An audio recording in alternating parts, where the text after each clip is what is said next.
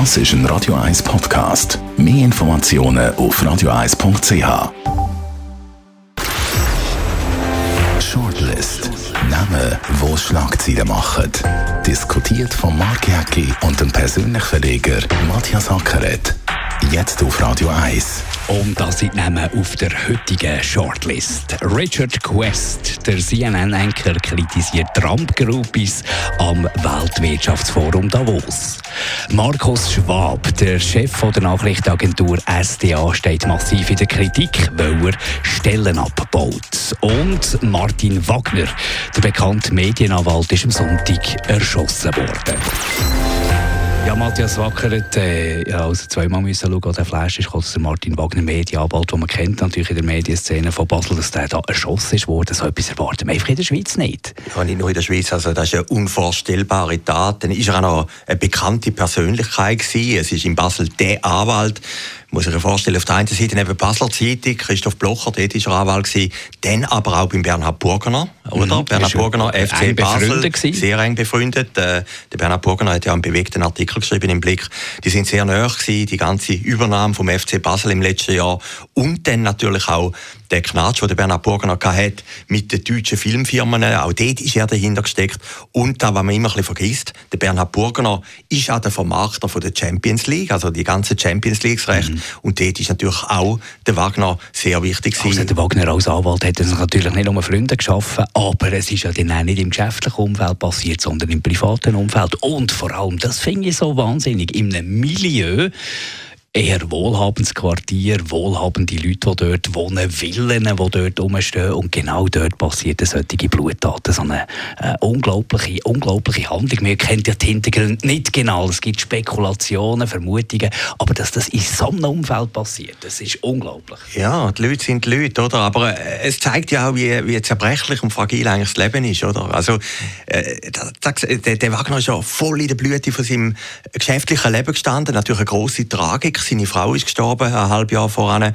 Er war alleinziehender Vater mit drei Kindern. Aber, Zwei erwachsene Söhne und Tochter. Genau, erst zehnjährig. Genau, also genau. Aber ist natürlich der Staranwalt und dann ist plötzlich fertig, oder? Und äh, da führt einem schon irgendwie auch ich meine, der Tod von jemand anderem führt einem ja immer sein eigenes Schicksal ein bisschen vor die Augen. Und äh, also das ist den Leuten wirklich brutal eingefahren. Und vor allem jetzt denken wir natürlich an das Kind, an das Mädchen oder an die, an die logisch die erwachsenen Söhne. Aber das Mädchen mit 10 verliert die Mutter und verliert dann den Vater auf die Art und Weise. Es ist fast unvorstellbar, wie das Kind das so verkraftet. Für das Kind ist es brutal. Und es zeigt natürlich auch, was für Abgründe, oder? Äh, wenn man den Mörder anschaut, äh, wenn man das so kann sagen, äh, der hat bei der Nationalbank sogar geschafft, ist unbescholten gewesen, irgendwo nicht gelesen, gehabt, beliebt im Dorf, dass plötzlich so Abgründe führen kommen. Ja, also, das fährt einem komisch in die Geschichte. Irgendetwas zwischen den beiden Männern hat auf jeden nicht gestimmt, offensichtlich. Äh, man weiß nicht so genau, eine Spekulation ist, dass dort irgendeine Beziehungs eine Beziehungsgeschichte könnte die Schuld sein, also äh, eine Frauengeschichte oder so, man weiß es absolut nicht genau. Da ist dann auch wieder dementiert worden, man weiß es auch nicht. Das ist auch unwichtig eigentlich wie... Aber, dass irgendjemand äh, so, so eine Reaktion fängt, ja, ist, ich meine, also, dass vielleicht mal, okay, äußerste, äußerste äh, Sache, die man sich vorstellen kann, man holt mal ein eins. Ja, sicher. Also aber, das, aber dass man Waffen zückt und, und abdrückt und also sich selber natürlich auch noch Ja, richtig. klar, und die Frau steht daneben, oder? Das braucht es so extrem viel, oder? Ich meine, das ist ja nicht aus dem Affekt gewesen, der hätte die Waffe müssen holen und dann noch zum anderen Haus rennen. Äh, nein, für mich ist das unvorstellbar und man kann es irgendwie auch nicht in Wort fassen, oder? Ich glaube, das ist den Leuten in der Schweiz schon eingefahren. Wie du eben gesagt hast, das Grünenberg da, das ist ja wirklich Idylle pur im Basel-Land, schöne Villen, ein, schön, ein schönes Dorf, ich glaube 700 Einwohner. Das ist natürlich die perfekte Schweiz und dann passiert so etwas ja, man kann es interpretieren und kommentieren, aber es gibt keine Lösung von dieser ganzen Geschichte. Man kann nur hoffen, dass die Kinder eines Tages mit dem äh, Schlag kommen und da ihren Weg können gehen Gehen wir zum nächsten Namen, Markus Schwab, der Chef der Nachrichtenagentur SDA, der Schweizerischen Depeschenagentur, ist im Moment sehr unter Beschuss. Er hat einen massiven Stellenabbau angekündigt. Ist das SDA das Auslaufmodell? Ja, die SDA ist in einer Krise. Es ist der dritte Tag, wo gestreikt wird. Oder? Das gibt es in der Schweiz praktisch nie. Also ich habe nachgeschaut, der letzte Streik war bei der Tat genau vor 40 Jahren, wo es Roger Schawinski, den du ja bestens kennst, entlassen haben.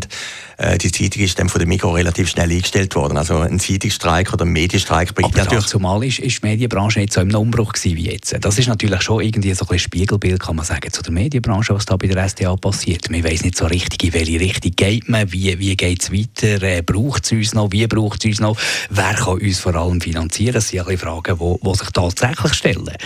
Ja, ja, die Schweizer die Agentur ist natürlich noch traditioneller als die SRG. Die sind in der Lengasse in Bern. Äh, da sind die 200 Journalisten, haben 180.000 Meldungen jedes Jahr in drei Sprachen rausgeschickt. Also da hätte man sich gar nicht vorstellen vor zwei, drei Jahren, dass das Modell SDA irgendwann mal auseinanderbricht. Wer steckt hinter der SDA? Das ist auch ein bisschen Krux, oder? Sie gehört der grossen Verlag und der SAG. Und die, die sind und alle sind massive Probleme. Massive Probleme. Also auf der einen Seite der Verwaltungsrat sagt, die müssen bessere Ziele bringen. Mhm. Und auf der anderen Seite ist die gleiche Person natürlich dann auch der Verleger wieder von einer wo, Zeitung und sagt, genau, also, wir müssen genau. sparen. Oder? Und das ist der Krux von der ganzen Geschichte. Oder? Dass es ein Problem gibt, das ist unbestritten. Dass man muss Lösungen finden muss. Alle, die ganze Medienbranche ist unbestritten. Dass es ein Blutbad gibt, ist unbestritten. Und dass es schmerzhaft wird, ist unbestritten. Was, was, was einfach nicht geht, finde ich, ist, dass der Chef von einer Kommunikations... von, der, von, einer, von einer Firma in der Kommunikationsbranche ist dermaßen schlecht kommuniziert. Das Interview hat gegeben, ich glaube, NZZ am Sonntag, das ist ja, das ist ja der Horror. Ja, jetzt muss man vielleicht auch ein bisschen verteidigen. Es war ein ehrliches Interview. Gewesen. Also, es ist ein Interview, haben Sie gesagt, also ich kenne den Herrn Schwab nicht, habe ihn noch nie gesehen, aber man hat ja, er hat gesagt ja, in diesem Interview, er sei nicht einem Service Public verpflichtet, er sei der eigene Aktionär verpflichtet. Und höchstwahrscheinlich ist das einfach mal eine ehrliche Aussage. Okay, aber, aber nicht, nicht wahnsinnig clevere Aussage, wenn man weiss, es brodelt. Es brodelt. Und vielleicht strategisch, strategisch und taktisch natürlich falsch. Aber wenn du das Interview liest, hast du genau gewusst, was gegenüber denkt. Er hat ja irgendwo noch gesagt, äh, er, er verzichtet jetzt nicht auf Lohn, er hat jetzt schon zweimal auf Lohn verzichtet. Gut, jetzt sollen mal die anderen. Das oder, auch nicht so geschickt, oder? oder er hat gesagt, äh, jetzt hat man glaub, genug in der Arbeitslosenkasse eingezahlt, jetzt können wir auch wieder mal, äh, können wir ja auch mal beziehen und so. Also einfach, Gut, aber da würde jeder... Das, sind so hemdsärmelige, das sind so hemdsärmelige, haudegen Aussagen. Gut, da würde jeder... Wo, wo, wenn es gut läuft, ist das gut, dann kann, kann man so solche Chefs vertragen, aber nicht, wenn man Krise ist und Lösungen muss suchen. Natürlich, aber das würde alle jeder Chef von einer Großbank unterschreiben, er würde es einfach nicht sagen. Oder? Ja, da hast du natürlich 15 PR-Leute, die das irgendwie schönen. Ja, nein, aber es zeigt natürlich die Realität. Die ja, und die Folgen, weißt du? Und Folgen sind brutal, oder? Ja, aber, aber jetzt musst du mal schauen, was, was so ein Interview für Folgen hat. Ich meine, das bringt einfach ein Fass zum Überlaufen, das bringt etwas zum Explodieren. Da musst du einfach schon ein bisschen mit Fingerspitzengefühl dahinter, weil die Journalisten dort, die sehen ja auch, dass es schwierig ist. Die haben ja das Verständnis, für das eine Krise ist in der Branche, strukturelle Krise. Die wären vielleicht sogar, hätten die noch gute Ideen. Ich kann mir nicht vorstellen, dass die jemals gefragt wurden, dass man jemals hat Lösungen gesucht Nein, die sind natürlich über Nacht über überrascht worden. Oder? Man hat man gesehen, die beste Agentur macht den Text, Kisten, das ist der kleine Partner, das ist die Fotoagentur. Und in allen Ländern in Europa ist eigentlich die Fotoagentur und die Textagentur zusammengelegt. Also das macht schon Sinn. Jetzt bei dieser Fusion ist eigentlich, dass die kleiner, also Christen, eigentlich das SDA übernommen hat, oder? Und das ist eigentlich auch über die Nacht gekommen nachträglich gesehen wäre es natürlich geschickter gewesen, wenn man das Personal eingebunden hätte. Weil die sind natürlich plötzlich da gestanden vor einer völligen Veränderung und haben gar nicht gewusst, was passiert. Und das ist der Auslöser für die ganze Geschichte. Und, und das ist massiv, oder? Also das ist massiv. Das Problem ist ja, glaube ich, wirklich, in, in einer Zeitung würde man es merken, gäbe es am nächsten Tag im Briefkasten keine Zeitung, am Kiosk keine Zeitung. Jetzt für einen Konsument ist das wahrscheinlich noch relativ schwierig zum nachvollziehen. Was ist die SDA genau? Was macht die? Ja, die SDA ist doch nicht fassbar. Und es sind natürlich auch, ich sage es jetzt ein bisschen böse, sind anonyme Journalisten, oder? Sind ja nicht irgendwie Stars, äh, wo du am Bildschirm siehst, sondern das sind sehr gute Journalisten, sehr seriös, aber die sind natürlich ein bisschen in der Anonymität und, und das ist natürlich das Problem. Und das zweite Problem ist, so ein Streik von einer Nachrichtenagentur ist ja vielleicht auch der Beweis, wenn du Zeitungen anschaust, dass es sie halt gleich nicht mehr so braucht. Oder wenn du heute Tag anschaust, ist gleich dick, die NZZ auch. Und darum frage ich mich, ist der Streik schlussendlich das beste Mittel? Aber ich, ich bezweifle es. Ja. Was braucht es schon? Jetzt mal ganz ehrlich, was braucht es schon? Es braucht Radio 1 nicht, es braucht SRF 3 nicht, es braucht jetzt persönlich nicht, es braucht Weltwoche nicht, es braucht ja eigentlich nichts. Aber die Frage ist, wie fest ist etwas wichtig? Zum Beispiel jetzt ein SDA für, für die direkte Demokratie, für eine neutrale Information als Servicebildung. Da sind wir in einer ähnlichen Diskussion wie bei der No-Bilag-Initiative. Oder du sagst in Bern eben für alle Sprachregionen oder, oder Zusammenhalt dort. Das ist natürlich, hat, hat schon eine wichtige Funktion jetzt für unser das Land. Ja, sehr wichtig. Der Bundesrat hält sich ja zurück. Ich habe gestern von Leuten gehört, an einem Podium im Baden und hat gesagt, wir beobachten das, machen die Politiker immer. Aber wir können uns nicht weiter engagieren, ist ja klar. Sie haben ja der SDA versprochen, dass es eine Subvention geben oder eine Gebühr von 2 Millionen Franken in Zukunft. Und da, ein Leistungsauftrag, ein Leistungsauftrag. Mit einem Leistungsauftrag verbunden. Weiss man ja gar nicht, ob man das annehmen will. Ja, da wissen Sie recht ich habe das Gefühl, ich bin ja immer gegen Finanzierung der Medien. Ich finde das immer etwas Heikles. Aber in dem Fall, glaube ich, würde es sogar noch einen Sinn machen. Oder? Wenn man sich jetzt vorstellt, der SRG mit Gebührengeldern, das ist eine grosse Diskussion, kommt 1,2 Milliarden über, dann finde ich, könnte man den SDA, der diesen Auftrag hat, auch für die kleineren Zeitungen, schon eine Form von Unterstützung geben. Ich glaube auch. Ich glaube auch, man kann nicht sagen Nein zu der No-Billag-Initiative und gleichzeitig Nein zu der SDA. Ich meine, wenn man die No-Billag-Initiative ablehnt, dann muss man auch die SDA unterstützen von, von den Mechanismen ist es ähnlich. Von der, von, von der Bedeutung für, für das Land ist es ähnlich. Von ja, der Argumentation. Vor allem, vor allem für die kleinen Zeitungen, oder, wo natürlich auf die SDA-Meldungen höchstwahrscheinlich angewiesen sind. Die grossen Player nicht einmal so. Ich meine, in der Tag hat der Korrespondentennetz der kommt ja gleich raus, oder? Der hat gleich die Informationen. Aber ich glaube, für die kleinen Zeitungen ist die Depeschenagentur nicht ganz unwichtig. Gehen wir weiter zum Richard Quest. CNN-Anchor. Wer ab und zu CNN schaut, der weiss, der macht Wirtschaftsthemen. Schon immer in Davos und hat sich jetzt äh, kürzlich, Anfangswoche, in einem 20-Minuten-Interview lustig gemacht, schon fast, über all die CEOs von diesen mächtigen äh, Konzernen, die sich aufgeführt haben, offenbar wie Groupies, der Donald Trump da in Davos ist auftreten. ist ja schon erstaunlich, dass die souveränen Machtmenschen, Manager plötzlich werden wie Schulbuben. Ja, wir haben es ja schon mal diskutiert, die letzte Woche. Es ist natürlich absurd gewesen, auch für den Trump. Der Trump hat, glaube sogar einen Tweet gegeben, wo er geschrieben hat, dass er sich vorkommt wie ein Popstar, oder? Und er ist ein Popstar genau. gewesen. Was noch gefällt hat, ja. sind noch Slips, die auf die Bühne ja. geflogen sind. ich wollte sagen, man hat ja Christian Dora, Chefredakteur vom Blick, nachher vorgeworfen, dass er peinlich gewesen, wie er den Blick angehabt hat, ein Autogramm hat wollen ich habe das nicht schlimm gefunden. Das ist doch Boulevard at its best. Da hat er sogar den Blick noch hochgehoben. Und dann hat man gesagt, hey, ich kann kritische Fragen du stellen. natürlich als Ereignistourist, äh, wenn du mit persönlich dort wärst gestanden wärst, natürlich, wahrscheinlich gäbe es einen, einen Teletrump, oder? Wenn du dort ins Gespräch wärst gekommen ja, mit dem ich bin, ich bin auch ein bisschen neidig gewesen, dass der Dora das geschafft hat, muss ich ganz ehrlich sagen. Aber die anderen sind eben auch neidig gewesen und haben dann nachher so moralsaure Kommentare. Es ist ja ich meine, alle, die dann über, äh, gesagt haben, ja, das sei peinlich vom Dora, ja. wie er in einer Gruppe Idee gestanden ist.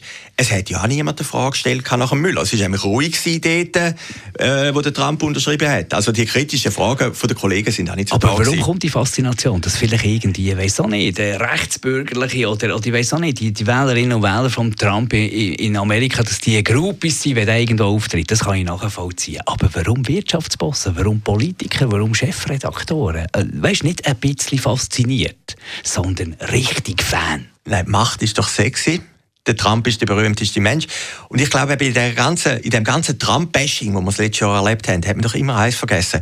Der Trump ist viel amerikanischer, als wir Europäer wollen wahrhaben. Ja, das ist die amerikanische das waren ja nicht nur Amerikaner, gewesen, ja, aber ja, das waren ja, auch, Schweizer ja, äh, CEOs. Gewesen. Ich habe in Hershey, Pennsylvania, letzte Woche erzählt, habe ich den Trump mal gesehen der Trump ist Frank Sinatra. Der, Frank, der Trump ist, ist nicht ein Politiker rechts Der Trump hat das Gen von einem Rockstar oder äh, von, von einem Entertainer. Und das hat, wenn man die Bilder anschaut von Davos, aber der ist ein Entertainer. Es fehlt dann auch plötzlich die kritische Distanz. Weißt du, was ich meine? Weil der hat schon ein bisschen fest Macht. Weißt du, Frank Sinatra oder irgendjemand, ein Popstar. Der geht auf die Bühne, da kann man Freude haben, da kann man Ja machen, da kann man Zeugs verwerfen, da kann man Autogramm holen. Alles gut, der tut ja nicht weh.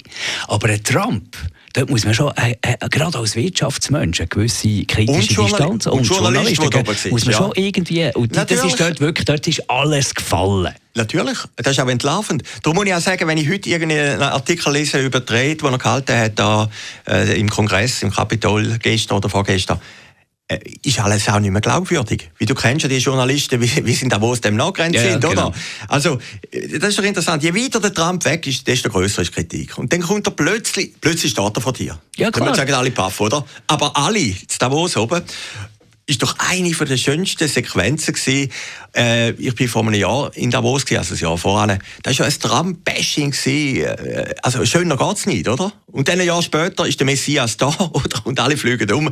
Also, da hat er natürlich schon recht gewusst. Glaubwürdigkeit ist verloren. Aber es zeigt doch auch, und das ist doch immer schön, ein Wesen vom Mensch, oder? Und, und das Wesen von der Macht. Wenn die Macht da ist, das ist doch sexy, oder? Und, äh, ich habe nie ein Problem gehabt mit dem. Nein, ich bin jetzt nie, weiss, ich bin jetzt nie so ein Trump-Bester. Ich kenne ja den nicht einmal und der Trump, das ist ja am Trump auch egal, wenn ich denke.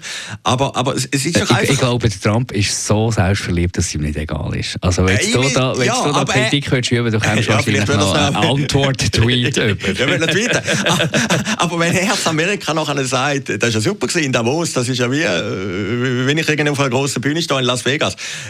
Das ist ja noch sympathisch. Und darum muss ich sagen, die Wirtschaftsführer und die überkritischen Journalisten, die müssen jetzt einfach mal ruhig sein. Danke, Matthias Ackeret. Nächsten Donnerstag machen wir eine kleine Pause, da kann ich euch bergen. Und darum keine Shortlist. Wir hören uns übernächste Woche wieder. Gleiche Zeit, gleicher Sender oder immer als Podcast. Shortlist mit dem Mark Jäcki und dem Matthias Ackeret. Zum Nachlesen und Abonnieren als Podcast auf radioeis.ch.